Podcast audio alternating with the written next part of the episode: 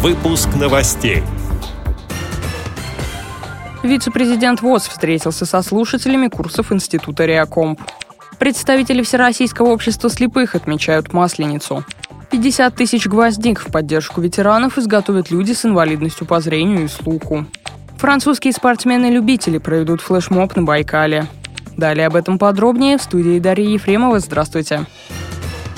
Вице-президент ВОЗ, депутат Московской областной думы Владимир Вшивцев провел встречу с активистами региональных и местных организаций. На ней присутствовали представители 11 регионов. Все они занимаются на курсах повышения квалификации в Институте Реакомп. Участники встречи подробно обсудили актуальные вопросы работы Всероссийского общества слепых и стоящие первоочередные задачи.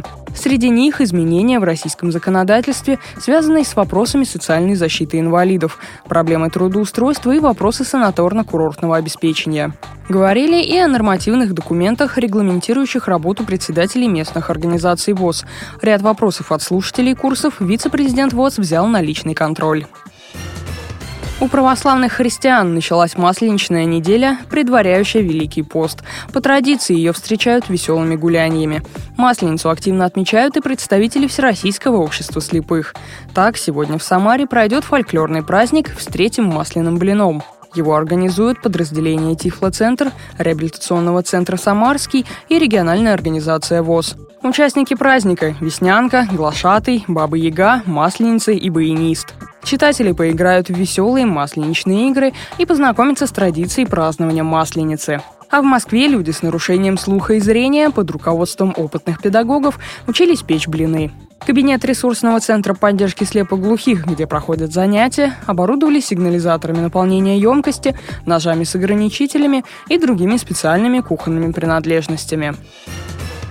Кроме Масленицы, на этой неделе отмечают и День защитника Отечества. В преддверии праздника стартует совместный проект Фонда поддержки слепоглухих соединения и Фонда память поколений. Люди с одновременным нарушением слуха и зрения изготовят ко Дню Победы 50 тысяч нагрудных значков в виде гвоздики, символа отваги участников Великой Отечественной войны. В проекте примут участие 9 человек. Каждый получит материальное вознаграждение от Фонда память поколений. Таким образом, для слепоглухих людей участие участие в совместной акции возможность дополнительного заработка. В дальнейшем гвоздики будут вручать жертвователям фонда «Память поколений». Отмечу, что трудоустройство людей с одновременным нарушением слуха и зрения – один из главных проектов фонда соединения. Его подопечные изготавливают свечи из натуральной вощины к новогодним праздникам, работают в керамических мастерских, готовят варенье, яблочные чипсы и даже лакомства для собак.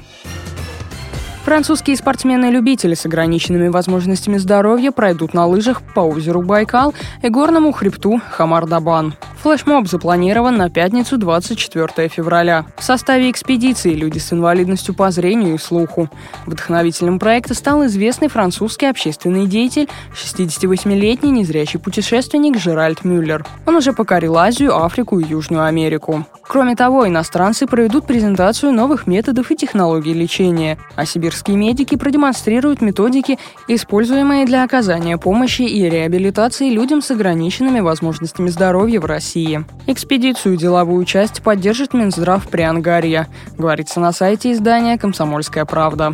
С этими и другими новостями вы можете познакомиться на сайте Радио ВОЗ. Мы будем рады рассказать о событиях в вашем регионе. Пишите нам по адресу новости собака ру. Всего доброго и до встречи.